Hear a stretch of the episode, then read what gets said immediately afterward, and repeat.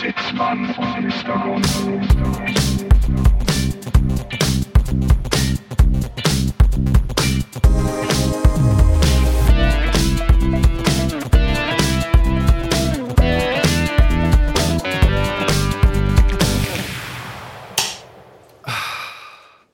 Also ein vertrautes Geräusch.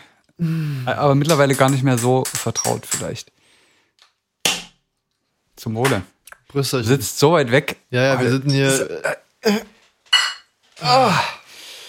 Zwei, zwei stöhnenden Typen beim, Direkt äh, abgesaftet hier. Ja, ja, schwierig. Man, man, man ist gar nicht mehr, man kann das gar nicht mehr, ne? sehr, sehr holpriges Intro. Es ist Sonntag, der 28. Februar. Es ist der letzte Tag eines perfekten Monats. Es ist der letzte Tag eines perfekten Februars. Ähm, es ist auch wieder der Tag, an dem die, ja, die Home homeschoolenden Eltern äh, endlich mal eine Stunde durchatmen können, einfach mal die Kinder vor die Bluetooth-Box setzen oder die, die Kopfhörer auf, dass sie mal was Richtiges lernen und einfach mal durchatmen. Mal, mal wieder das machen, wozu sonst keine Zeit mehr ist. Hier sind Zitzmann, Mr. Gonzo, der Podcast eures und ihres Vertrauens. Wobei man ja sagen muss, dass wahrscheinlich äh, das Homeschooling gar nicht mehr so äh, der Fall ist, ne? Naja, kommt auf die Region, glaube ich, an. Ich weiß gar nicht, wie es in, wie es in Sachsen und Dresden ist. Ja, ist sehr, oh, keine Ahnung. Ich meine, wir sind ja auch glücklicherweise nicht in der Situation, uns darüber Gedanken machen zu müssen. Richtig. Was ich mir heute gedacht habe, vielleicht, also wir nehmen heute ein paar Tage eher aus, auf. Äh, äh, Gründe gibt's wie immer. Ja. Ähm, Wegen Gründen. es kann natürlich sein, dass wir jetzt hier schon ein bisschen äh, out of date sind, aber nichtsdestotrotz äh, kam jetzt äh, die, die Meldung, dass demnächst wohl auch Lehrerinnen und Erzieherinnen zu den priorisierten Impfgruppen gehören sollen. Ja. Da habe ich mir gedacht, die Meldung kam, nachdem gemeldet wurde, dass Schulen und Kindergärten wieder aufmachen sollen. Hätte man das nicht eigentlich umgedreht machen können? Ja, äh, darf man sich wahrscheinlich nicht so viel Gedanken drüber machen, wie da jetzt der kausale Zusammenhang ist zwischen diesen zwei Dingen. Natürlich wirft es viele Fragen auf. Ich, ich verstehe es auch nicht. Ähm, aber wir sind ja jetzt auch, und das, das ist ja quasi am Tag der Aufnahme tagesaktuell, dass ab jetzt bald auch quasi private Corona-Tests erhältlich sind in Supermärkten richtig. und Drogerien. Der Discounter-Test. Sozusagen. Also weiß ich nicht, ist dann so, so Postkartenformat, ist das dann irgendwie, ne, so ein So kleines. ungefähr, ja. Ähm, und soll dann wohl auch für den Schulbetrieb so ein bisschen Ja, unter die ja, Arme greifen, dass da die Kinder morgens irgendwie nochmal in die Tüte spucken und dann Alle mal da rein. und ihren, dann, ihren Zettel irgendwie mitbringen oder Ja, so. Ich, ich kann mir nicht ganz vorstellen, wie das funktionieren soll. Also auch die, die angekündigten Tests, die man sich im Supermarkt kaufen kann. Ich auch nicht. Ähm, Das, das, auch das ist so ein Ding, was man vielleicht mal in die Mail an Christian Drosten mit reinschreiben. Wir haben ja mittlerweile hier viele wir Fragen. Punkte. Wir haben viele Ja. Fragen hier, die Ja. sollten wir vielleicht irgendwann mal stellen. Äh, jetzt, jetzt wollte ich gerade noch irgendwas zum, zum Thema Schnelltests hier erzählen. Mir, Entschuldige. Es ist okay. Mir, mir Supermarkt. Schnelltest, wie es Ähm, funktioniert. Es war auf jeden Fall ein blöder Witz, den verschieben wir vielleicht einfach auf später, bis er Wenn er, einfällt. wenn er wiederkommt, ja. Ähm, bleiben wir noch kurz, würde ich sagen, bei Corona, dann, damit wir es abhaken können. Ähm, kurze News-Time. In Kalifornien, USA, ist eine neue Virusmutation aufgetreten. Auch sehr, sehr tagesaktuell heute.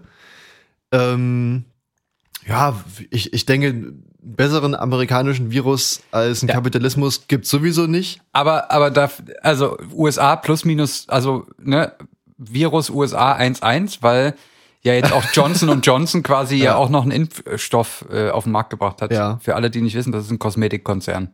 Ich, ich, Oder so. Johnson und Johnson ist, glaube ich, so Hygieneprodukte, Kosmetik, Zeug. kann sein. Hauptgeschäftlich. Äh, auf jeden Fall muss ich, muss ich bei Johnson Johnson sagen, ich glaube, das würde ich mir nicht spritzen lassen. Also, weil von dem Unternehmen, was Johnson Johnson heißt, würde ich mich nicht mal in Rechtssachen das vertreten ist, lassen. das ist im Prinzip die amerikanische Version von Hoffmann und Hoffmann. Oder äh, Klaus und Klaus. Klaus und Klaus, genau. nee, aber, aber also ganz ehrlich, wer nennt sich denn wieder Johnson Johnson? Das ist ja einfach eine richtig dumme Idee. Ja, weiß ich nicht. Vielleicht ist das die Tochterfirma von Boris und Boris. Gut, gute Überleitung auf jeden Fall. Fand ich auch sehr interessant, dass ähm, äh, Boris Johnson mit seinem Kabinett da jetzt angekündigt hat, dass die bis zum 21. Juni größtenteils alle Maßnahmen aufheben wollen. Ja. Wodurch es jetzt auch äh, irgendwie auch sogar schon Ankündigungen für die großen Festivals in, in England gab, ich weiß nicht, wem das was sagt, Reading oder Le- Leeds Festival zum Beispiel, sollen wohl dieses Jahr vielleicht noch stattfinden. Ebenso die äh, äh, das EM-Finale. EM hätte eigentlich letztes Jahr stattfinden sollen. Richtig. Äh, soll jetzt wohl dann doch dieses Jahr in Großbritannien stattfinden. Irgendwie 80.000 Leute, 90.000 Leute. Ist, kann man machen. Ja, aber es ist ja, ich meine, vielleicht spielt Großbritannien da so ein bisschen auf seinen äh, oder versucht so ein bisschen Australien nachzuspielen, die das ja ganz gut in den Griff gekriegt haben, einfach durch eine quasi so, eine Art Einreiseverbot. Ja, oder Neuseeland zum Beispiel. Oder auch, Neuseeland auch einfach, ja, haben da ihren, ihren Bonus des Inselseins quasi voll ausgespielt. Weiß ich nicht, ob das der geheime Plan in Großbritannien ist. Der Vorteil ist, äh, dadurch, dass die aus der EU ausgetreten sind, will auch keiner mehr hin. Richtig? Keiner darf mehr zu Der uns. ist jetzt im Prinzip ist ein virtueller Grenzzaun um die Insel nochmal gezogen. Sozusagen, Seit dem ja. EU-Austritt. Ja. Also ist eh alles viel schwieriger. Ja, Von ja, daher ja, ja. Sollen sie halt machen. Mal gucken. Vielleicht melden sie sich in 20 Jahren mal und sagen so, was die Ja. Lage ist auf der Insel. Dazu muss ich, muss ich sagen, es geht schon los. Ja, ja. Boah. Schlimm. Das natürlich jetzt, Übrigens Astra Rotlicht. Für Heute- alle, die wieder Astra mittrinken Rotlicht. wollen. Astra Rotlicht. jetzt schnell Pause machen. Richtig. Fix zum Späti gehen. Bei, bei dieser ganzen äh, Großbritannien-Geschichte muss ich allerdings dazu sagen, dass, ich weiß nicht, wie es dir da ging, diese Meldung mit dem 21. Juni ging ziemlich rum wie ein Lauffeuer. Ne? Ich weiß nicht, wie, also Ja, es hat sich schnell ja. rumgesprochen und es hat sich auch natürlich denkbar schnell auch alles auf diesen 21. eingeschossen. Jetzt habe ich mir das vorhin noch mal ganz kurz durchgelesen, was da genau passieren soll. Natürlich ist das auch alles an Bedingungen geknüpft. Also es ist letztlich ein Stufenplan, der jetzt vorgeschlagen wurde mit gewissen Daten, die dann aber eben auch von medizinischen Daten noch untermauert, also Daten im Sinne von Datums, ne? Dati. die von medizinischen Daten noch untermauert werden müssen zu den jeweiligen Zeitpunkten, dann nur dann tritt das auch in Kraft, die Lockerung. Oh, Entschuldigung. Und da, da denke ich mir, also natürlich, zum einen ist es, ist es sehr schwierig, jetzt zu sagen, hier Leute, ab 21. machen wir alles wieder auf. Aber andererseits ist das, es ist wenigstens ein Plan. Ne? Also stimmt, es, es, ja. es wurde jetzt konkret ein Stufenplan vorgelegt, der auch also sozusagen mit medizinischen Anhaltspunkten untermauert wurde Mhm. Äh, zur Öffnung von verschiedensten Dingen. Und das ist ja auch sowas, was, was hier auch schon oft kritisiert wurde an, am deutschen Vorgehen, dass es sowas halt hier überhaupt nicht gibt. Äh, das, Im, das im ist Sinne richtig, einer, ja. der, dieser sogenannten Exit-Strategie. Ja, natürlich können. Damit kennt sich ja aber Großbritannien viel richtig, besser aus. richtig, richtig. Natürlich ist das immer schwierig. Ne? Man, man sollte keine leeren Versprechungen machen und vor allem nicht, wenn man nicht ganz abschätzen kann, wie sich das Infektionsgeschehen in den nächsten Wochen verhalten wird. Aber es muss ja wohl möglich sein, zu sagen, hier Leute, wenn das und das und das äh, der Fall ist, ne? wenn die Inzidenzen so sind, wenn so und so viele Menschen geimpft sind, Mhm. dann wäre der nächste Schritt, meinetwegen die Kinos wieder aufzubauen. Ja. Das muss ja möglich sein, sowas sich mal zu erarbeiten. Und das finde ich extrem schwach, dass das nicht passiert. Ich bin halt ehrlich gesagt immer so ein bisschen hin und her gerissen, was die Indikatoren angeht. Also ähm, die, die Inzidenzzahlen oder ja, Fallzahlen, die da immer äh, zur Rate genommen werden. Ich bin da persönlich ja auch so ein bisschen zwiegespalten, ob die das richtige Maß sind für alle Dinge. Nicht nur, es ist natürlich immer eine Kombination aus, wie gesagt, Inzidenz, dann spielen da sicherlich noch die Todesfälle mit rein, die Auslastung in Krankenhäusern. ich glaube, und darauf wollte ich hinaus, dass die Krankenhausauslastung ja letztendlich das ist, was Ja. äh, so richtig zählt. Und da frage ich mich, ob durch die großzügige äh, Privatisierung der Krankenhäuser, ob da der Informationsfluss auch so ist, wie er vielleicht im Idealfall sein sollte in so einer äh, Lage. Kenne ich mich nicht mit aus, frage ich mich aber immer, weil ja doch mit, also die meisten, also quasi fast alle Krankenhäuser sind ja privat, private Unternehmen. Ist Ähm, das so? Auch, ja, ja. Gut, bis auf die Unikliniken wahrscheinlich. Genau. und Die ganz großen Genau. vermutlich nicht, ja. Und von daher frage ich mich, ob da, ob da die Information so transparent ist, dass das auch als Maß genutzt werden kann, entsprechend. Weiß ich nicht. Hm. Keine Ahnung. Das sind ja, wir überschreiten ja schon wieder unsere Kompetenzen hier. Maßlos überschreiten wir unsere Kompetenz. Ähm, und haben schon wieder zehn Minuten vollgesülzt. Ähm, wir hatten letzte Woche das Thema Feinstaub. Feinstaub, Feinstaub, Feinstaub, Feinstaub. Energie, äh, Kerzenschein, war alles ganz romantisch. ja. Ähm, und ich weiß nicht, ob du dich, dich noch daran erinnerst. Ich hatte dir eingangs die Frage gestellt, was du machen würdest, wenn Stromausfall wäre. Ja. Und ähm, jetzt die Frage nochmal an dich: Hast du, hast du schon mal das Buch Blackout gelesen von, ich meine, Mark Ellsberg? Nee. Hast du nicht? Ich, ich bin gerade drüber. Ich, Ja, ich habe es mir ja. in, in äh, äh, Audioform mir mal Du ausgeliehen. liest es als Hörbuch. Richtig, ich, ich lese das, ich lese die Bits. Mhm. Und ich habe, ich, wie gesagt, ich habe ich hab erst angefangen, äh, aber da geht es eben auch genau darum, dass hier in Europa flächendeckend äh, der Strom ausfällt. Und es ist sehr interessant, weil da eben auch die, die Zusammenhänge noch ein bisschen besser dargestellt werden, was wirklich passieren würde, wenn der Strom ausfällt. Also natürlich Heizung würde nicht mehr gehen, du könntest Mhm. kein, nicht mehr tanken. Das hat, hat man jetzt auch in Texas gesehen, dass man Ja. ohne Strom auch nicht tanken kann. Ähm, natürlich gibt's Notversorgung für, für wichtige Einrichtungen, die aber auch nur irgendwie auf, ich glaube, also ein bis drei Tage ausgelegt sind. Also Generatoren oder so. Richtig, genau, Sachen, ja. genau. Ähm, Wasser fließt natürlich nicht mehr, ist auch ganz klar. Ja. Ähm, das Internet geht nicht mehr. Äh, sehr interessant, kann ich, kann ich nur jedem empfehlen, äh, der oder die das noch nicht gelesen hat. Ähm, spannend auf jeden Ich, Fall. ich möchte auch eine kurze Empfehlung äh, aussprechen. Wenn wir jetzt gerade noch in der, in der Service-Ecke sind in diesem Podcast. Hatten wir lang nicht mehr. Hat man aber- lange nicht. Ähm, und zwar bin ich, ich reg mich ja gelegentlich auf über die großen ähm, Zeitungen und so weiter, die ja Websites betreiben, Ja.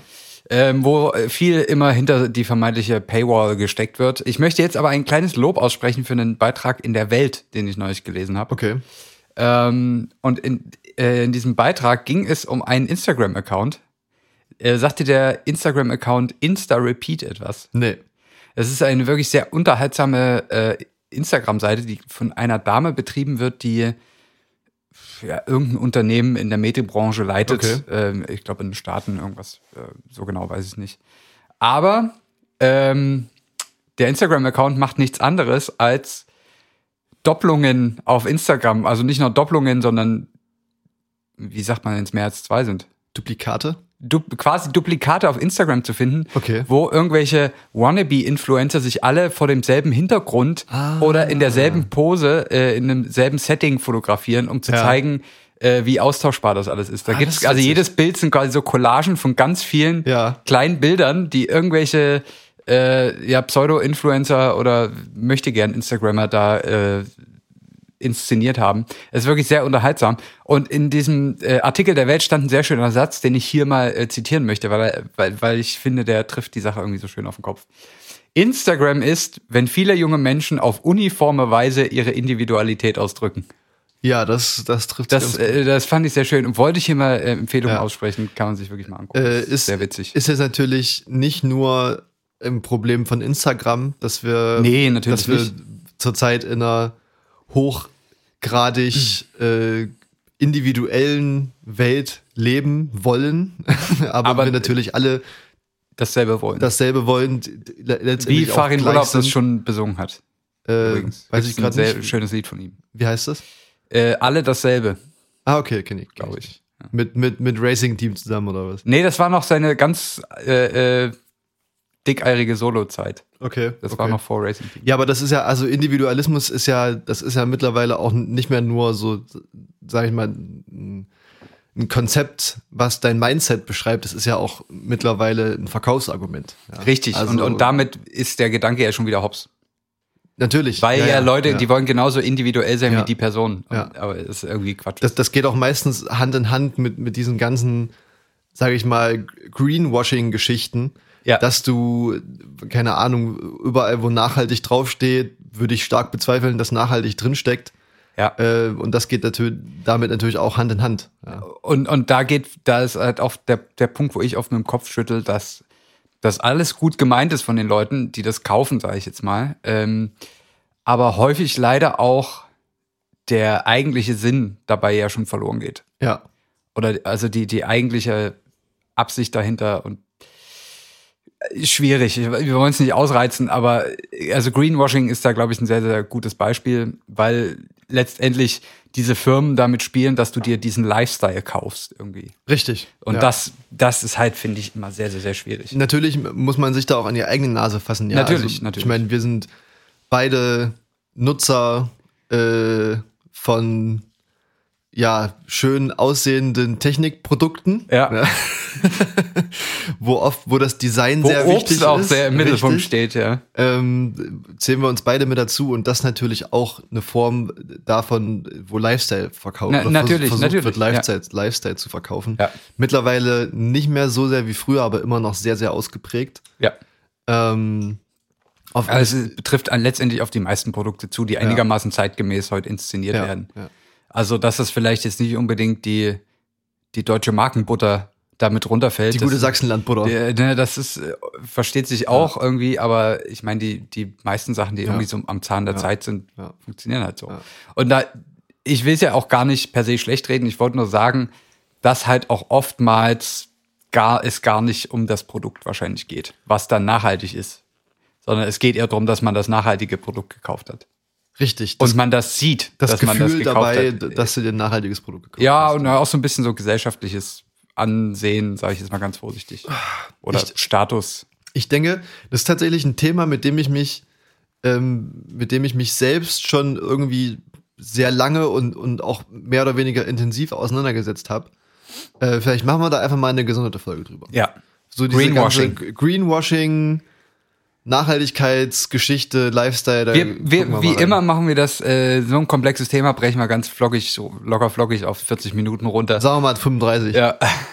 Und grasen die wichtigsten Punkte ab, so wie wir das immer machen. Richtig. So wie wir das auch heute vorhaben. Ich wollte gerade sagen, wir müssen Nachdem wir jetzt, wir müssen ein bisschen zu Ja. Mhm, Potte kommen, weil heute wird's wirklich anstrengend. Also heute, heute, ich kann jetzt alle schon mal vorwarnen, ab jetzt wird's unschön. Wird's hässlich, meinst du? Ab jetzt wird's hässlich. Jetzt also wirklich mal alles nebenbei ausmachen, die Playstation ausmachen, ähm, aufhören nebenbei noch, weiß nicht, die Küche zu wischen und, und sonst was für ein Scheiß. Jetzt muss man, jetzt ist hier wirklich Aufmerksamkeit ich, ich, gefragt. ich glaube ja, dass wir, dass wir viele schon in der Wetterfolge zwischendrin verloren haben. Ich, wir versuchen es anschaulich zu machen. Wir, Aber ja, und aber ich trotzdem- versuche das über Buzzwords zu erreichen. Genau das, was wir eigentlich sonst nicht tun, Genau. Ja. was machen wir heute hier. Ähm, du, du machst die Einleitung dazu. Das ist heute ganz allein dein Thema. Ähm, ich habe mich orientiert bei der, bei der Themenwahl heute, habe ich mich mal orientiert so ein bisschen an, am vergangenen Markus Söder-Wahlkampf.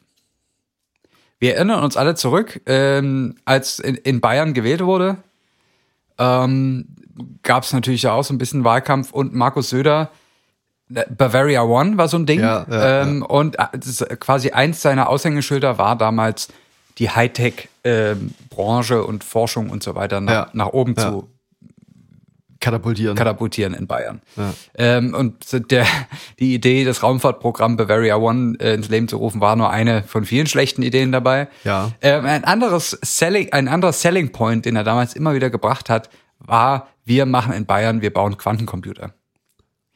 Und Quantencomputer, das ist ja nun mittlerweile in aller Munde irgendwie. In, man Ja, ja, hört es ja. permanent, es ist irgendwie überall. Es ist wie Machine Learning. Es ist wie künstliche Intelligenz, genau. Es ist, löst das mittlerweile, mittlerweile ja schon fast ein bisschen ab.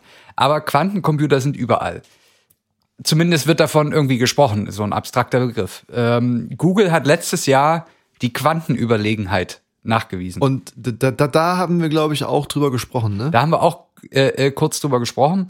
Das sind natürlich alles Sachen, da sagt sich jetzt der Otto Normalverbraucher, boah, ja, klingt, Toll. ja, klingt ja erstmal fancy. Ja. Wann gibt's denn das Quantenhandy? Richtig. Ähm, und ich habe gedacht, vielleicht machen wir heute mal so ein bisschen Basisarbeit, was das eigentlich heißt und was das vielleicht auch nicht heißt. Ja. Weil das ist so ein entscheidender Punkt. Und dann, wenn wir dann wissen, was es nicht heißt, kommen wir nochmal zu Markus Söder. äh, so habe ich mir das so ungefähr als, als äh, Rahmen vorgestellt. Ich muss jetzt gleich sagen, ich werde heute nicht wirklich erzählen, einfach aus Zeitgründen, wie man einen Quantencomputer jetzt physikalisch wirklich baut. Das ist vielleicht ein Thema für eine andere Das Folge. ist ein, nämlich ein komplett separates Ja. Thema. Was, was, was wir heute so ein bisschen uns er, erwurschteln wollen, ist vielleicht, wie funktioniert das so prinzipiell? Ja. Und was ist der Unterschied zwischen einem normalen Computer, wie er, in, also wie unser Laptop oder unser Handy quasi ja auch? Also, also ich muss dazu sagen, ich habe ich hab da, glaube ich, so ein, so ein fundiertes Grundhalbwissen. Mhm. Sowohl darüber, was da ungefähr ganz grob passiert und wie man das ungefähr bauen kann. Da gibt es ein paar sehr schöne Ja. Videos dazu, die wir dann zu gegebener Zeit eventuell dann auch zitieren sollten. Ja. Ähm, deswegen, ich, ich, ich, wir machen es so, du erzählst und ich stelle zwischendurch richtig dumme Fragen, so wie immer eigentlich. Äh, Finde ich gut. Äh, und, und so hangeln wir uns da irgendwie äh, von, von Qu- Quante zu Quante durch. Richtig, da wird ja abgequantelt. ähm, also äh, äh, Quantencomputer. Wir, da müssen wir, wir machen wieder immer wie immer die politische, äh, politische Wortzerlegung. Ja. Quanten und Computer. Ja. Computer kennen wir. Irgendwas, was was ausrechnet. Du drückst auf den Knopf und passiert was. Wir kennen das vielleicht aus der Schule noch, das EVA-Prinzip. Eingabe, Verarbeitung, Ausgabe. Äh, das EVA-Prinzip gab es ja, glaube ich, schon mal vor 75 Jahren, aber da. Ja, das war ein anderes, aber das, wir kennen es Ja, ja, ne? Also ja, ja. das- macht ein Computer. Wir geben ihm eine Aufgabe, er macht irgendwas und hinten kommt ein Ergebnis raus. Ähm, also Computer abgehakt. Quanten. Hm. Schon schwieriger. Schwierig. Benutzt man ja so im Alltagssprachgebrauch, so ein Quäntchen Trost, Ein Quantensprung. Quantensprung, äh, das war's eigentlich auch schon. Ja. Jetzt, äh, was ist, also was ist ein Quant? Es ist kein asiatischer Vorname. Kann man jetzt schon mal Es sagen. ist kein süddeutscher Begriff für Gewand. Es ist, es ist auch kein. es, also Quant meint irgendwie irgendeine Portion. Ne, das wenn man jetzt so Ja. ein, ein, ein Quäntchen Trost, Ja. keine, ja. irgendwie eine Portion von irgendwas. Ähm, und geht so ein bisschen zurück auf Max Planck, äh, Physiker, hat vor einer Weile gelebt. Und der hat eine, der hat eine Naturkonstante, oder nach dem wurde eine Naturkonstante ja. äh, benannt, das Planck'sche Wirkungsquantum. Das hat so ein, so ein komisches H als Formelzeichen. Das hat das ein Formelzeichen H ähm, und beschreibt jetzt Oh, jetzt jetzt wird's spannend. Jetzt bin ich, jetzt bin ich gespannt, wie du das erklären willst. jetzt jetzt ähm, wir haben gesagt, ein Quant ist ein Häppchen von irgendwas. Und wenn wir jetzt an irgendwas denken, nehmen wir doch mal Energie. Ja. Äh, ist ja ne, in aller Munde Energiewende, pipapo.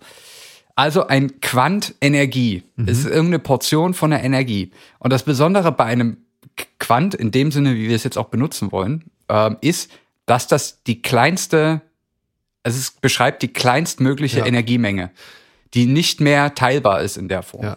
Wollen, wollen wir da vielleicht nochmal kurz den, den Umweg wagen?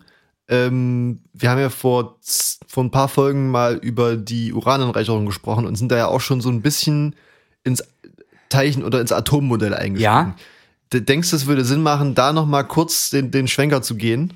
Also wenn wir jetzt ein Quant als die kleinstmögliche Energieportion betrachten, ähm, findet man, dann, dann beschreibt der, dann beschreibt so ein Quant ja quasi Energieaustausch zwischen, also ich stelle A und stelle B. Ähm, ich schicke von A Energie nach B und das ist mein Quant. Von daher treten solche Quanten in dem Sinne irgendwo auf, wo zum Beispiel Energie transportiert wird Ja. oder Energie wirkt.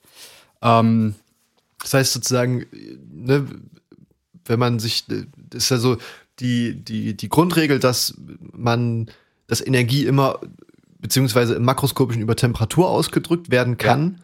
Ähm, und wir sozusagen bei einer Temperatur am absoluten Nullpunkt, wie zum Beispiel an vielen Stellen im Weltraum, äh, ist sozusagen fast, ja. eine uniforme Temperatur. ja. Da passiert also nichts, da wird, kann keine Energie mehr übertragen werden. Da hätte man das sozusagen nicht. Also es muss immer irgendwie eine Differenz Doch, herrschen. es gibt auch noch äh, Quantenfluktuationen, aber das geht, das geht zu Ich, weit. Das äh, ist- so, so wir, makroskopisch wir, gedacht. wir, wir, wir bleiben mal und und genau das ist das Problem, wenn man wenn man jetzt anfängt makroskopisch Okay. zu denken, weil dann also was man quasi effektiv braucht, um über Quantencomputer zu reden, ist ein physikalisches Modell, das nennt sich Quantenmechanik. okay.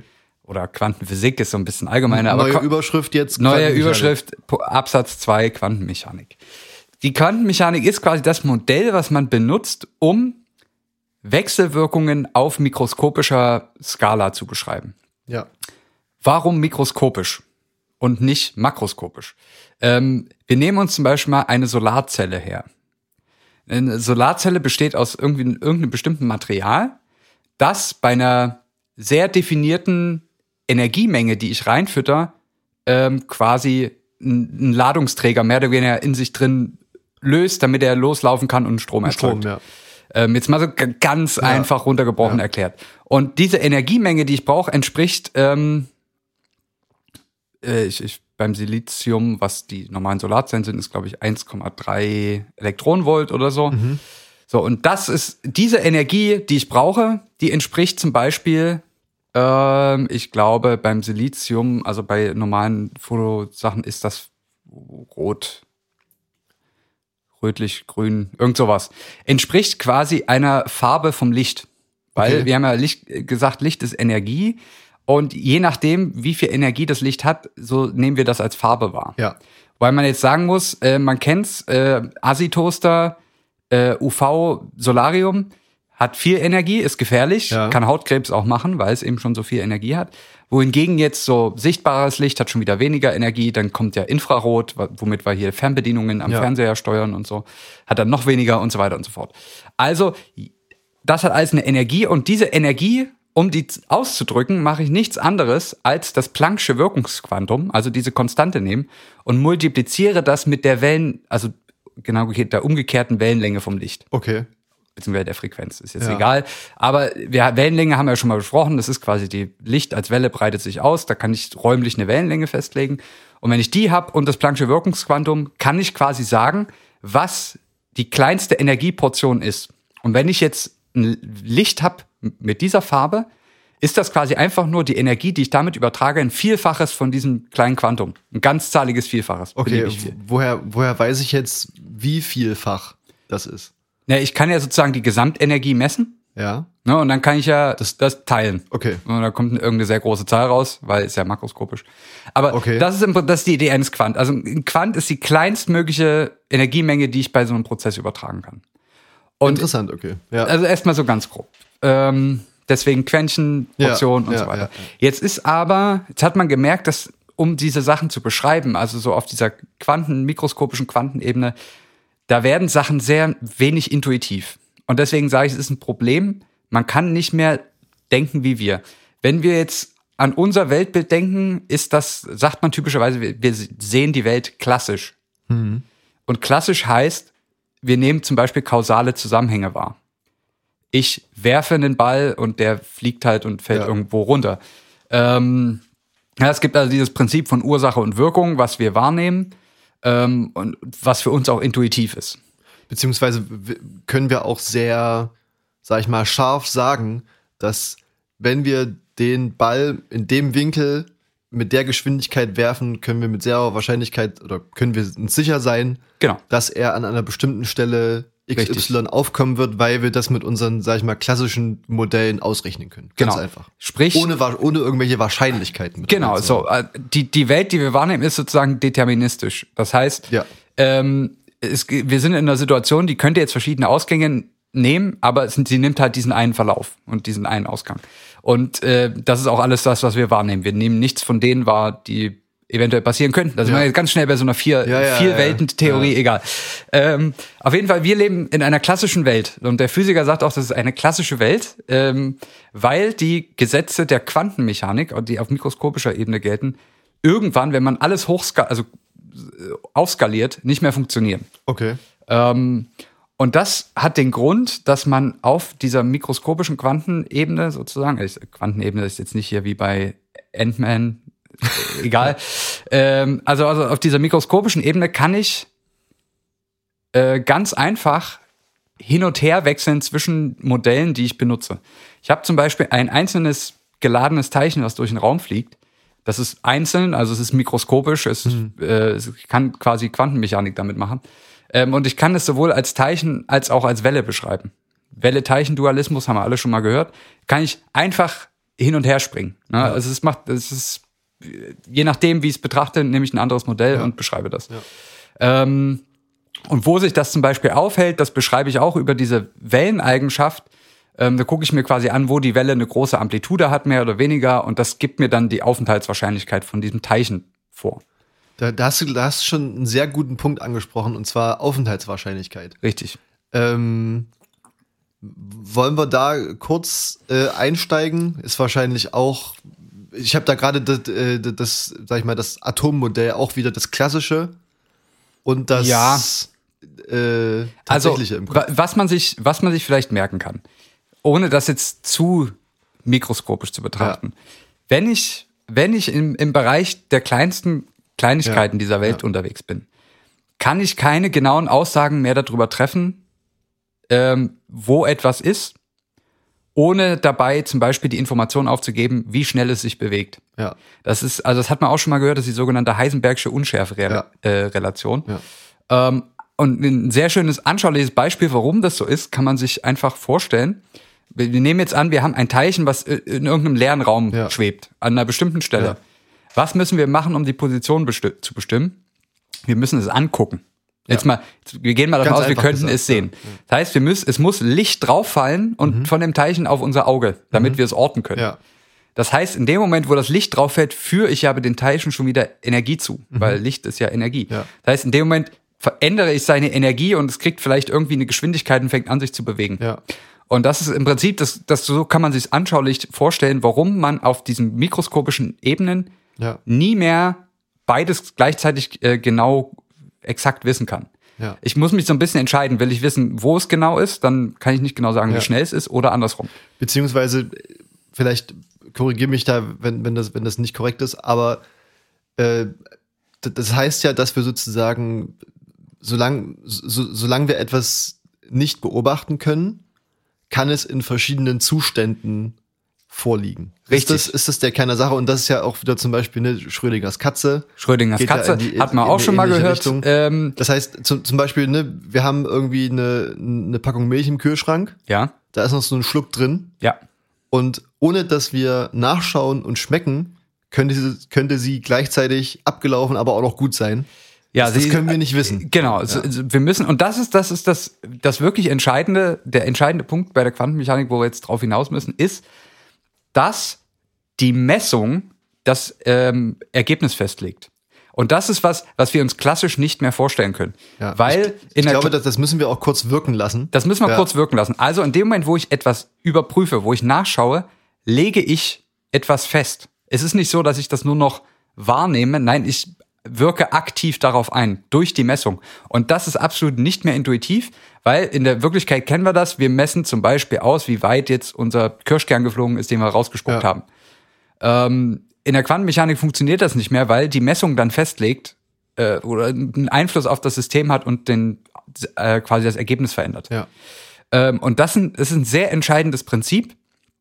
Ähm, und Schrödingers Katze oder die Milch im Kühlschrank ist das beste Beispiel. In dem Moment, wo ich nicht reingucke, könnte die Milch sowohl schlecht als auch gut sein. Ja. Und dann, äh, da spricht man von der sogenannten Superposition von Zuständen. Es gibt zwei Zustände von unserem Milchsystem. Das eine ist gut, das andere ist abgelaufen.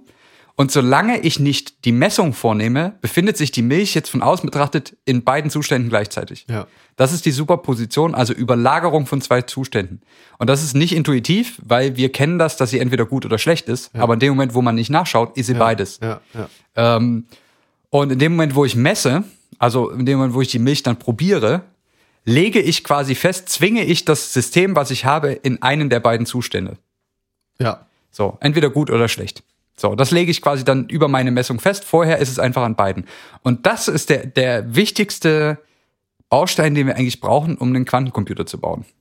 Das heißt, wir müssen irgendein physikalisches System, welches das jetzt genau ist, ist heute völlig irrelevant, ähm, hernehmen, was ich in so einen Zustand bringen kann, wo ich quasi zum Beispiel zwei mögliche äh, äh, Zustände habe, eins oder null, hoch oder runter, wie auch immer, ähm, und muss dafür sorgen, dass es in den Zustand kommt, wo ich es nicht mehr weiß. Ja. Effektiv. Das ist effektiv das, was passiert. Man, man präpariert einen Zustand, den man nicht mehr so richtig wahrnimmt. Ähm, jetzt kennt man das ja, ich habe gesagt 0 oder 1, man kennt das vom klassischen Computer. Da gibt's Bits, das ist die kleinste Informationseinheit, ähm, und das ist entweder 0 oder 1, also Strom an oder Strom aus. Ja. So. Und jetzt gibt's quasi, ein Rechner hat zum Beispiel 64 Bit. Das heißt, während eines Prozessschrittes, ein Computer arbeitet ja in einem Takt, wird, werden quasi 64 Bits, also 64 Einsen oder Nullen, das ist die Länge von so einem Datenstrang sozusagen, gleichzeitig verarbeitet. Ja. Erstmal im Wesentlichen.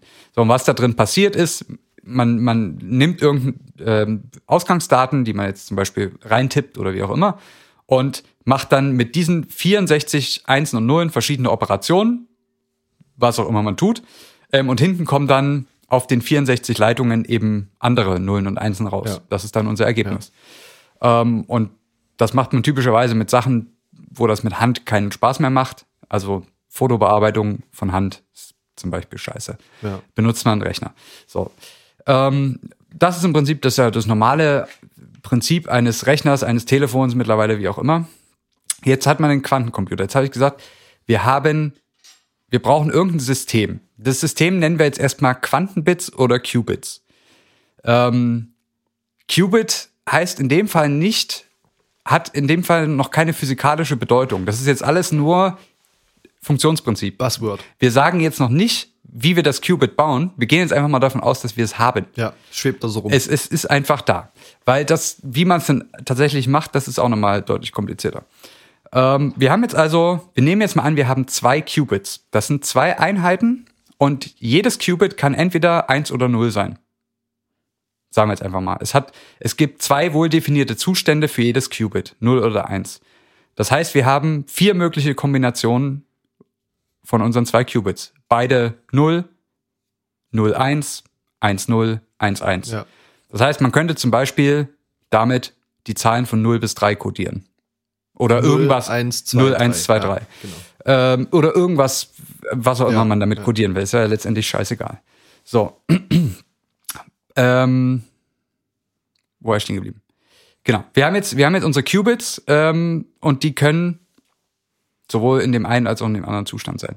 Jetzt, was man jetzt tut bei einem Quantencomputer, ist, man präpariert erstmal einen Zustand. Ähm, halt, bevor ich das, bevor das mal, muss ich noch ein, zwei Begriffe erklären. Also wir haben gesagt, es gibt einzelne Qubits, das ist irgendein Baustein, der zum Beispiel die Zustände 0 oder 1 einnehmen kann. Ja. Und jetzt gibt es sogenannte Quantenregister.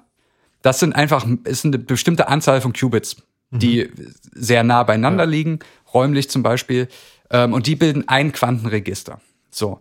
Und ich kann einfach, das ist einfache Mathematik, ich kann in ein Quantenregister aus, sagen wir jetzt mal 10 Qubits, ähm, 2 hoch 10 verschiedene Zustände einstellen. Ja. Also, sagen wir mal an, ich mache, ich lege die jetzt am Anfang fest, ob die alle 0 oder 1 sind. Ich pack die alle einzeln an und drehe die in irgendeine Richtung. Ähm, und da gibt es 2 hoch 10 Möglichkeiten, die ich einstellen kann. Ja. Also einfach, ne, ich habe zwei Optionen, 10 Mal Richtig. und so weiter. Habe alle schon mal irgendwo gerechnet in der Schule. Ähm, ich präpariere also mein Quantenregister. Ähm, und dann lasse ich es los. Und jetzt hoffe ich, oh, jetzt ist ja gerade eingeschlafen, egal. Ähm, jetzt hoffe ich, dass die Quantenmechanik funktioniert. Weil wenn die Quantenmechanik funktioniert, dann gelten mehrere Sachen. Nämlich zum einen, das haben wir schon gesagt, die Superposition. Das heißt, ich habe jetzt, nachdem ich die einzeln angepackt habe, im Idealfall, meine Qubits, habe ich jetzt einen überlagerten Zustand aus allen. Und das ist was, was, was man sich nicht mehr vorstellen kann so richtig, weil es, ist, es ergibt kein richtiges Bild mehr. Ähm, aber man hat quasi einen komplexen Zustand, der durch alle einzelnen beschrieben wird. Man kann aber nicht mehr sagen, in welchem Zustand sich die einzelnen Qubits dann jeweils befinden. Und das ist die Krux bei der Sache. Weil ich stelle zwar, am Anfang stelle ich die zwar einzeln Ja. irgendwie ein, Ja. aber in dem Moment, wo ich das System dann quasi sich selbst überlasse, Ja, genau. halten die, ähm, kann ich, kann ich den einzelnen Qubits nicht mehr so richtig zuordnen, ob sie 1 oder 0 sind, wie bei der Milch. Ob Genau. So, diesen Zustand will ich wieder erreichen. Ähm, Den du aber nur erreichen kannst, indem du wieder drauf schaust, einfach gesagt. nee, erstmal nicht. Erstmal in dem Moment, wo ich es loslasse, passiert erstmal gar nichts. Dann sind die Quanten unter sich, meine, Genau, aber meine du, Qubits. Du könntest es ja nur wieder rausfinden, indem du drauf schaust. Genau. Ja. Jetzt, ähm, jetzt gibt's noch ein anderes wichtiges Prinzip ähm, bei der Sache und das ist die sogenannte Quantenverschränkung. Und Quantenverschränkung ist das, was für alle wirklich nur noch wie schwarze Magie klingt. Ähm, Ich, ich meine da auch schon mal was, was zu gehört zu haben, aber es ist nicht hängen geblieben. Das heißt, es ist, Ja. war nicht sehr intuitiv. Ähm, Quantenverschränkung ist leicht erklärt und es klingt bizarr, aber es ist so. Das muss man einfach, in der Quantenmechanik muss man manche Sachen einfach akzeptieren. Quantenverschränkung heißt, ich habe zwei Quanten, ähm, die zusammen ein System bilden, die sich also spüren. Also ein Quantenregister aus zwei Quanten zum, Zum Beispiel. Ja. Zum Beispiel. Die stellen jetzt, die bilden gemeinsam einen, irgendeinen komischen überlagerten Zustand, der mir erstmal, solange ich nicht messe, ist der mir nicht mehr klar. Ne? Ja. Ähm, und sagen wir mal, der Zustand kann eins oder null sein. Jetzt mache ich folgendes, ich, wie gesagt, wir machen das alles nur rein theoretisch. Ich trenne jetzt diese beiden Quanten voneinander Ja. und messe beide an verschiedenen Stellen. Und das können hunderte Kilometer Unterschied sein. Ja. Ähm, und messe quasi jeweils den Zustand. Ähm, und dann passiert was, wa- was absolut bizarr klingt. Wenn ich eines der beiden messe, was hunderte Kilometer entfernt ist von dem anderen, lege ich damit den Zustand des anderen fest. Und, und das ist, das ist das, was bei allen für absolute Verwirrung sorgt, weil das überhaupt keinen Sinn mehr ergibt. Das heißt, ich messe mein Quant A, es ist eins, ähm, ich messe und messe natürlich in dem Moment, dass mein Quant B, äh, B 0 ist, weil ich am Anfang diesen Zustand eingestellt habe. Das heißt, äh, der gleiche Zustand, den du am Anfang eingestellt hast, der muss ich auch später wieder einstellen. Also wenn du gesagt hast, äh, ne, Genau. Quant A ist am Anfang 1 und Quant B ist 0, dann trennst du die Ja, und du misst Quant A und ja, der ist dann 0, ist der andere dann 1 oder, oder wie muss man sich das vorstellen? Quasi, ja. So, also, ne, Aber da, das ist das Abstrusum dabei, dass die, dieses ähm, sozusagen das gemeinsame System ist ja nicht mehr trennbar. Äh, Kann ich ja nicht mehr den einzelnen ähm, Quanten sozusagen den, den jeweiligen Zustand zuordnen. In dem Moment, wo ich es aber messe, lege ich fest, was bei dem anderen rauskommt. Es kann auch irgendein beliebiger Zustand sein. Also das ist jetzt mit 1 und 0, wie Ja. auch immer. Ähm, und das, das klingt völlig abstrus. ist es tatsächlich. Also Es ich muss auch sagen, ich habe das jetzt nicht, man, man nimmt es erstmal hin. Man nimmt, das muss man auch hinnehmen. Ja. Also das, das ist, ähm, da gab es ganz viel Bitchfight damals zwischen Einstein und den äh, eigentlichen Quantentheoretikern, weil Einstein gesagt hat, das, das ist Quatsch. Da muss es muss irgendwo eine unbekannte Variable geben, die diese äh, das vermittelt, ne, das dem Ja. Quant B vermittelt, was bei Quant A gemessen Ja. wurde. Wir kennen es nur noch nicht. Wa- Was ja aber nicht funktionieren würde, weil das ja wahrscheinlich dann äh, irgendwie Wirkungsgeschwindigkeiten überhalb der Lichtgeschwindigkeit bedeuten würde. Richtig. Das geht ja Genau, nicht. und da würde sich Einstein selber mit widersprechen, weil man kann Informationen nicht schneller als die Lichtgeschwindigkeit übertragen, hat er mal postuliert. Ja. Ähm, deswegen gibt's eine, das ist ja, das ist ja mittlerweile auch eine philosophische Frage, die wir jetzt haben. Was, also, wie geht das? Ähm, und da gibt's was, auf das man sich geeinigt hat, das ist die sogenannte Kopenhagener Deutung. Ähm, und die sagt, dass ich nicht, ähm, äh, dass es keinen Informationsfluss zwischen diesen beiden Teichen gi- äh, äh, gibt. Ne, also nicht, dass ich jetzt Moment, wo ich A messe, eine Information an in, äh, Teilchen B schicke, sondern dass ich im Prinzip einfach nur den, denselben Zustand messe. Und das ist, Es ist schwierig, sich vorzustellen. es ist schwierig, sich vorzustellen. Es ist völlig abstrus, aber das gibt uns hinsichtlich zum Beispiel Verschlüsselung ganz interessante Möglichkeiten. Weil wir haben jetzt gerade ein System besprochen, wo ich ähm, merke, wenn irgendwer gemessen hat. Ja. Weil ich äh, auf einmal einen bestimmten Zustand eingestellt habe. Ja. Nur weil irgendwo jemand gemessen hat. Das ist ganz interessant. Da gibt es Quantenkryptographie, ist auf dem Vormarsch, wie man das nutzt, um zum Beispiel absolut sichere Verschlüsselungen ein, äh, äh, äh, oder Verschlüssel Verschlüsselungsalgorithmen äh, anzuwenden. Weil im Prinzip klar wird, was, äh, wenn jemand misst. Und der verfälscht in dem Moment sogar noch die Nachricht. Ähm, also es ist alles ein bisschen abstrus. Wir kommen zurück zum Quantencomputer. Wir haben jetzt ein Qubit-Register Ja. was in irgendeinem beliebigen Zustand ist. So, dieses, das Register muss ich jetzt noch manipulieren. Ich muss ja noch eigentliche Operationen machen. Im Computer gibt es dazu sogenannte Logikgatter. Das sind also quasi Schaltungen, die zum Beispiel eine Addition machen oder so. Also Ja. ganz einfache, Ja. fundamentale Operationen, aus denen alles, was wir mit Computern tun, zusammengesetzt ist. Also es lässt sich alles letztendlich auf eine Logikoperation runterbrechen. Ähm, und ähnliches muss ich, ich muss ja, ich muss ja, Compute heißt ja quasi was berechnen. Ich muss ja irgendwas tun. Ich kann ja nicht nur einstellen und dann, das war's. Ja. Das wäre ja speichern. Ja. Ähm, wir wollen ja eine Information in- irgendwie manipulieren, bearbeiten oder wie auch immer. Und jetzt gibt's quasi auch sogenannte Quantengatter, wie es Logikgatter gibt, aber ein Quantengatter ist kein Baustein mehr, wie in einem Computer das Schaltkreise sind, sondern ein Quantengatter ist eine Operation, die ich auf das System anwende. Das kann eine beliebige Operation sein, die den Zustand manipuliert von dem Gesamtsystem. Ähm, das kann, also in, in wirklich physikalischen Systemen können das zum Beispiel irgendwelche Laserpulse sein oder irgendwelche äh, Ströme oder Magnetfelder, die ich kurzzeitig dort anlege. Wie gesagt, wir wollen nicht über Ja. die eigentlichen Ja. äh, physikalischen Systeme sprechen. So, ich manipuliere jetzt dieses System, ich, das macht irgendwas, weil nämlich alle Quanten miteinander wechselwirken. Und jetzt muss ich ja, jetzt will ich ja was rauskriegen. Ne? Und wir kennen das, wir drücken bei uns, wir machen ein Word auf, drücken auf P und da steht ein P. Ja. Ähm, das ist das, was beim Quantencomputer nicht mehr funktioniert. Weil das, was man vom Quantencomputer rauskriegt, ist eine große Anzahl von Möglichkeiten. Ähm, die, das, was man mit Quantencomputern quasi jetzt berechnet, in diesem sehr abstrusen Vorgang, der wahrscheinlich jetzt für alle, die es gehört haben, immer noch abstrus ist, wenn nicht sogar noch abstruser, ist nicht mehr eine einfache Addition 1 plus 1. Ähm, in den Quantencomputer steckt man zum Beispiel ein Problem rein, wie ähm, Sind das kombinatorische Probleme ja, zum Beispiel? Zum Beispiel. Also berechne mir doch mal in äh, Standardproblem, was so immer genannt wird, ist das reisender Traveling Salesman. Salesman-Problem. Ne? Also ähm, ein Verkäufer weiß, er muss demnächst in 16 verschiedene Städte Ja. fahren und will für alle Städte den kürzesten Weg, um dort vom Bahnhof zum Flughafen zu Ja. kommen oder so. Ähm, ein klassischer Computer müsste jetzt linear alle einzelnen Routen durchgehen, um dann zu gucken, welche die kürzeste ist. Äh, wenn man, wenn man klassisch, sage ich mal, an das, an das Optimierungsproblem rangeht. Richtig. Mhm. Ja. Es gibt ja auch algorithmische Möglichkeiten, ähm, die jetzt mal außen vor gelassen. Ja. Genau. Aber wenn, man, wenn, man, wenn man wirklich äh, Brute Force rangehen würde, Würde man es so machen. würde man alle möglichen Genau. Möglichkeiten durchrechnen. So, und der Quantencomputer, der, der kann das ein bisschen besser, weil der kann nämlich quasi, wir haben vorhin gesagt, das System befindet sich in einem Überlagerungszustand. Und wenn wir jetzt es irgendwie schaffen, unsere, die Karten von unseren Städten entsprechend auf diese Qubits abzubilden, können quasi gleichzeitig alle möglichen Wege durch die Stadt berechnet werden.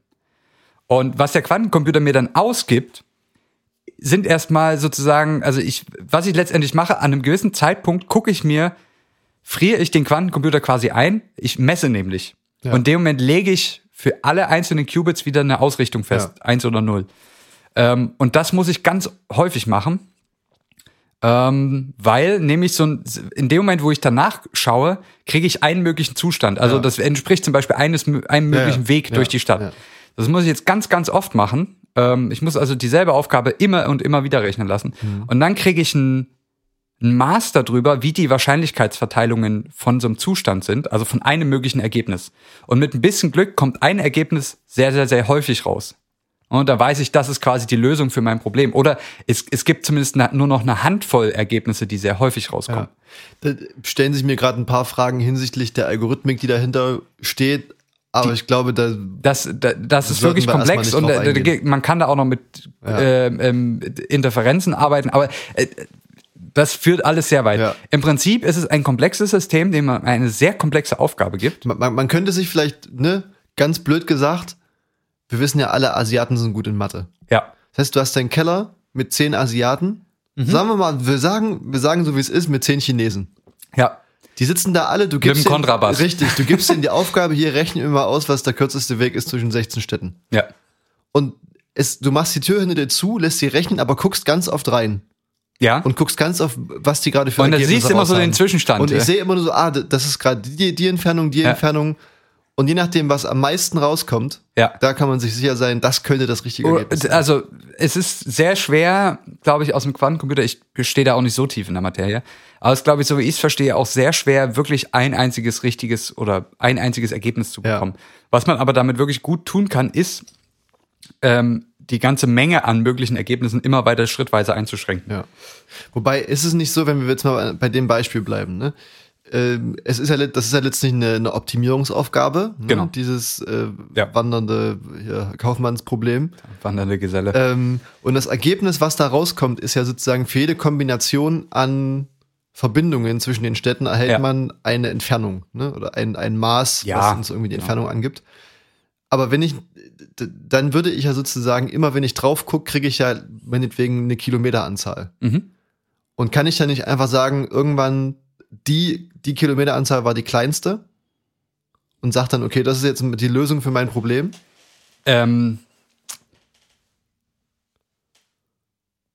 du, du willst jetzt auf die, ich, ich versuche jetzt deine Frage zu deuten. Du willst jetzt wissen, ich, ob das, was mal rauskommt, ein Weg ist oder wirklich eine Entfernung. Nee, nee, nee ob, ob, ob das, was sozusagen, immer wenn ich kurz drauf schaue, Ja. ob das wirklich sozusagen Ergebnisse meiner Berechnung sind? Je nach, das hängt, und das ist das, das äh, Standardproblem bei Computern. Es hängt davon ab, wie man dem Computer die Aufgabe gibt. Also, das ist jetzt ein sehr, das ist jetzt ein zu klass- klassisches Beispiel. Wahrscheinlich, ja. ähm, dieser, dieser reisende Kaufmann. Letztendlich muss man das irgendwie in das, in das System abbilden, das Problem, was man hat. Ähm, also man muss das in die Qubits abbilden. und schaut dann halt, welcher Zustand, welcher Zustand stellt sich immer wieder ein. Sprich, welcher Zustand hat die geringste Energie, Ja. sozusagen. Ja, dass das System dort sehr häufig immer wieder landet. Ähm, und jetzt hängt es natürlich davon ab, wie ich mein eigentliches reales Problem in Quantenbits Ja. codiere.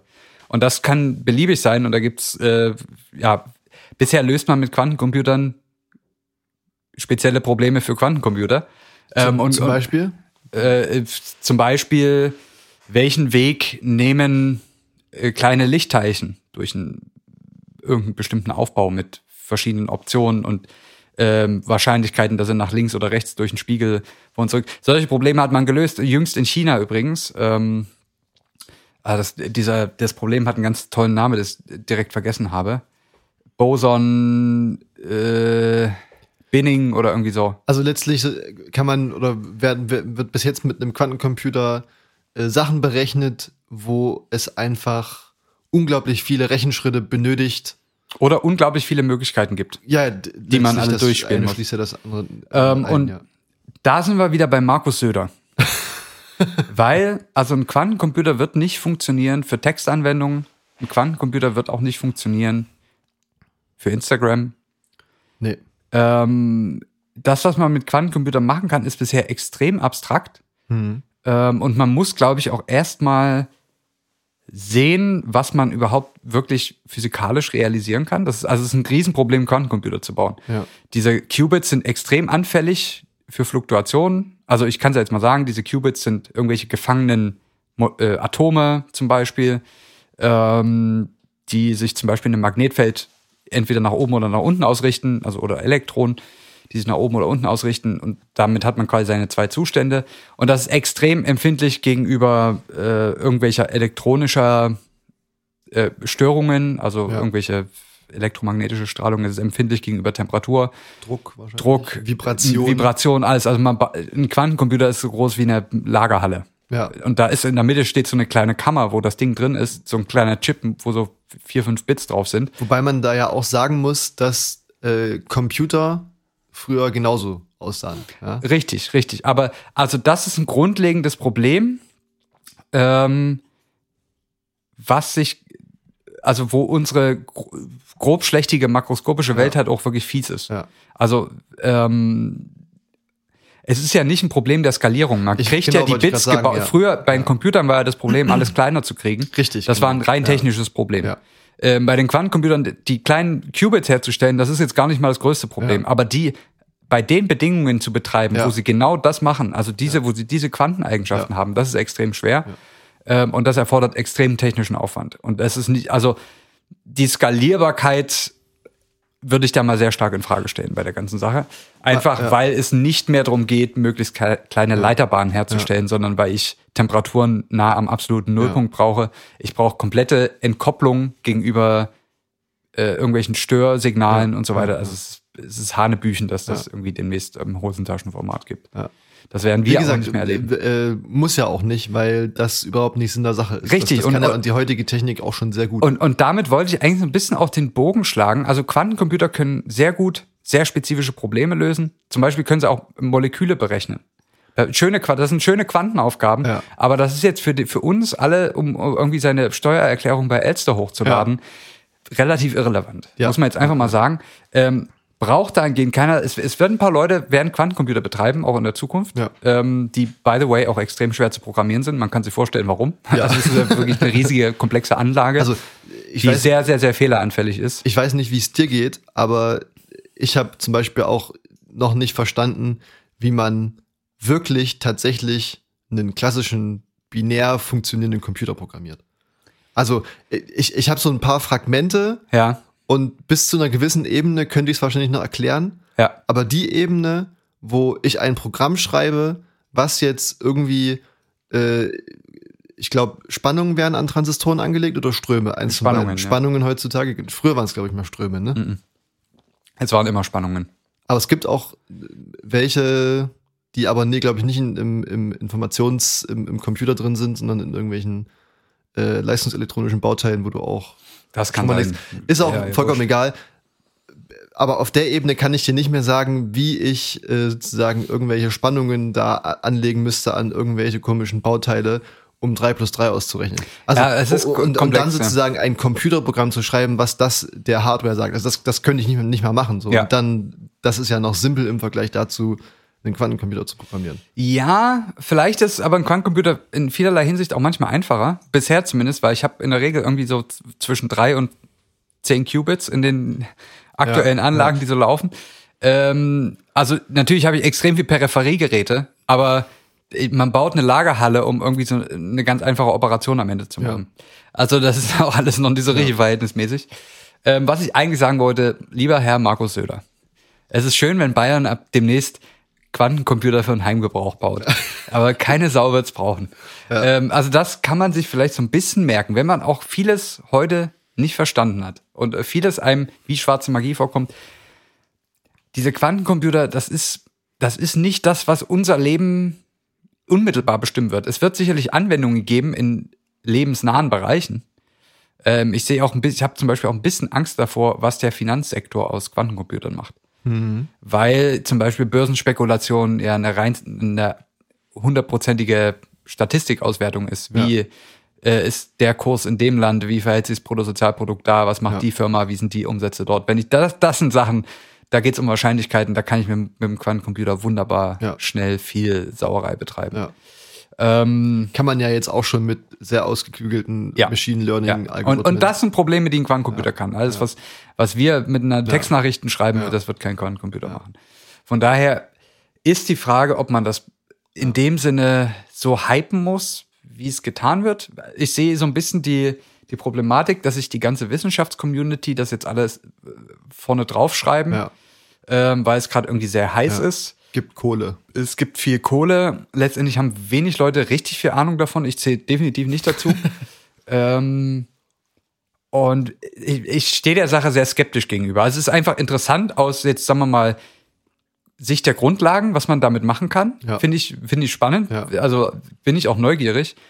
Aber ich, ich sehe so ein bisschen eine abgeschwächte Blase wie bei der E-Mobilität dabei entstehen.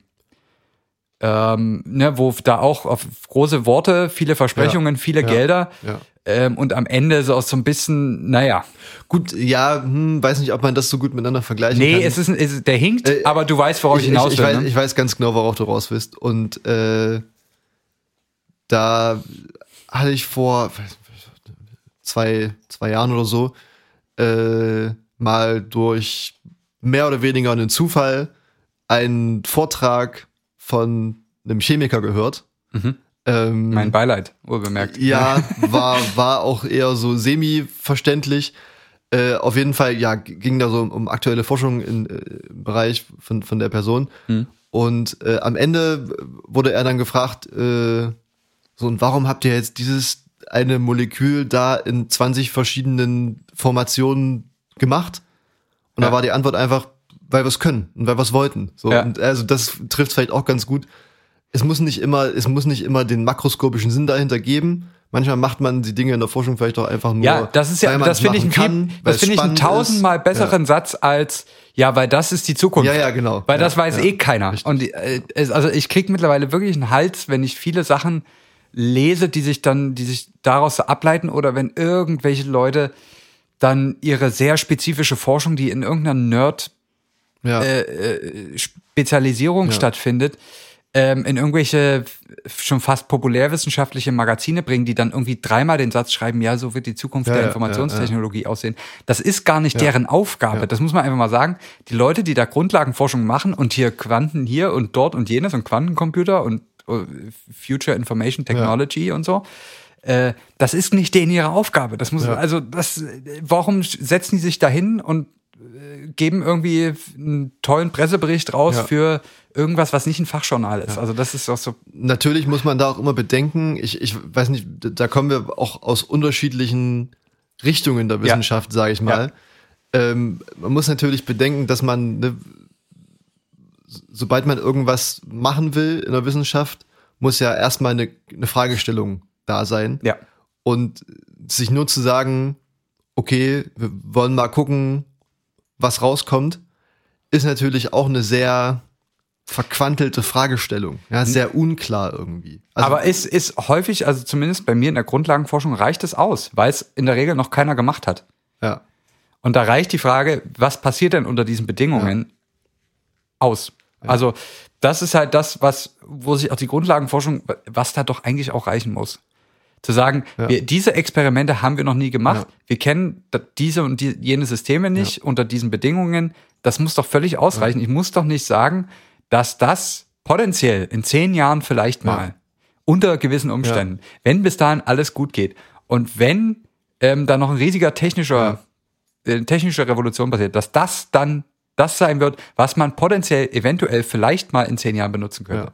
Das Muss nicht sein. Nee, Muss das, nicht das sein. gehört nicht in die Grundlagenforschung. Die angewandten Forschungen sind da ja näher, also Forschungsbereiche sind da ja, Ja. näher dran an eher so an Anwendungen oder, Ja. oder jetzt konkreten, wirklich konkreten Aufgabenstellungen. Oft, oftmals sind es ja auch teilweise politische Fragestellungen. Ja.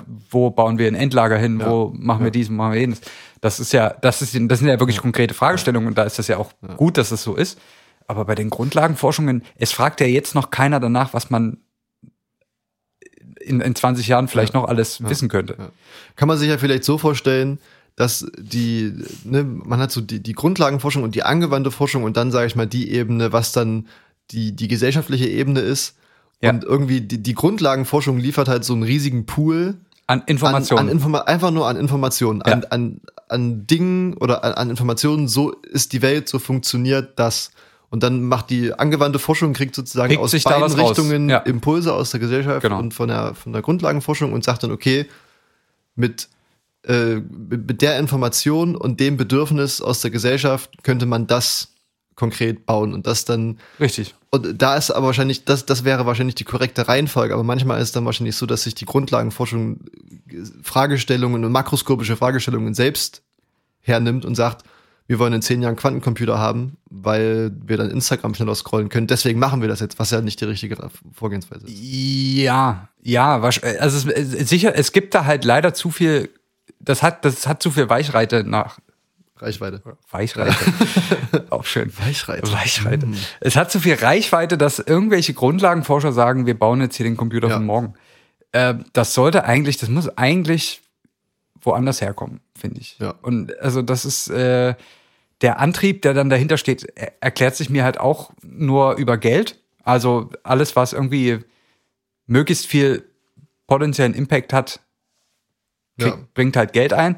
Was natürlich, da sind wir jetzt ganz schnell bei der Diskussion, wie pervertiert auch dieses System ist mit Fördergeldern und so weiter. Aber was wollte ich eigentlich sagen? Die Grundlagenforschung, und das ist jetzt das, das Putzige daran, dass das irgendwie komplett ignoriert wird. Du hast gesagt, die, die Grundlagenforschung stellt quasi einfach nur einen großen Pool an Informationen bereit, aus dem später dann auf Grundlage gesellschaftlicher Bedürfnisse vielleicht was rausgepickt Ja. wird, wo man sagt, da mach mal was draus. Ja. Aber äh, da muss es ja, wenn das das ultimative, die ultimative Herangehensweise ist, muss es ja eigentlich auch zulässig sein, dass man völlig nutzloses Wissen generiert. Auf jeden Fall. Ähm, das, das gehört genauso dazu. Das wird aber quasi, das wird komplett unter den Tisch gekehrt Naja, und der- alles, was man sozusagen macht, muss per se, dem, dem wird quasi, bevor es, bevor es existiert, wird ihm schon eine Bedeutung zugeschrieben. Ja. Und das ist für mich halt so, so abstrus, muss ich ganz ehrlich sagen. Und das, also, da rege ich mich auch viel auf über Sachen, die da so passieren. Äh, sehr, sehr Ja. schwierig. Ja. Ich glaube, wir sollten hier an der Stelle langsam zum Schluss kommen. Abbrechen. Wir sind, wir haben die Stunde überschritten und wir haben heute nicht den Big Bang der, der heutigen Woche gemacht. ich ich glaube, Ich hebe ihn für nächste ja. Woche auf. Ich kann nur sagen, es, es wird eine sehr steife Angelegenheit nächste Woche. So viel, Äh, so viel kann ich sagen. Also machen wir nächste, heute war Teil 1, nächste Woche lassen wir das noch ein bisschen ausklingen. Ja, ähm, wir brechen jetzt ab, weil sonst Ja. die Leute äh, wahrscheinlich schon halb komatös äh, einen Unfall bauen, wenn sie das beim Autofahren Sehr anhören. möglich. Äh, und ich würde sagen, wir melden uns nächste Woche wieder. Bis dahin einfach mal drüber nachdenken, Quantenverschränkung. Ja. Ähm, Einfach mal sacken lassen. Einfach mal sacken lassen. Und äh, Fragen bitte immer nicht an uns, doch. Äh, vielleicht beantworten wir, vielleicht machen wir diese Woche mal ein Quantenquiz. Oder, oder, oder wir, wir ähm, lassen uns Quantenfragen schicken und die wir nächste Woche beantworten. Oder auch nicht. Oder auch nicht. Vielleicht kommt ja was bei rum. Wir, wir schauen mal, was passiert. ähm, und wir sind nächste Woche wieder für euch da. Hier auf gewohnten Plattformen. Wo auch immer das sein mag. Das waren eure zwei Quäntchen Trost aus dem Podcast-Universum. Das waren Zitzmann Mr. Gonzo. Heute mit ihren Supercomputern. Quantencomputern, wie auch immer. Oh, ich bin schon völlig fertig. Ja. Ja. Wir müssen abbrechen. Abbruch, Abbruch, Abbruch. Bis nächste Woche. Bleibt gesund. Bussi, Bussi.